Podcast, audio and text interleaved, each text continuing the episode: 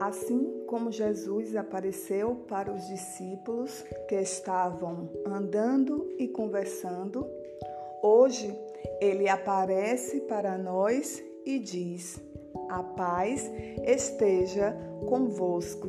Evangelho de Lucas 24.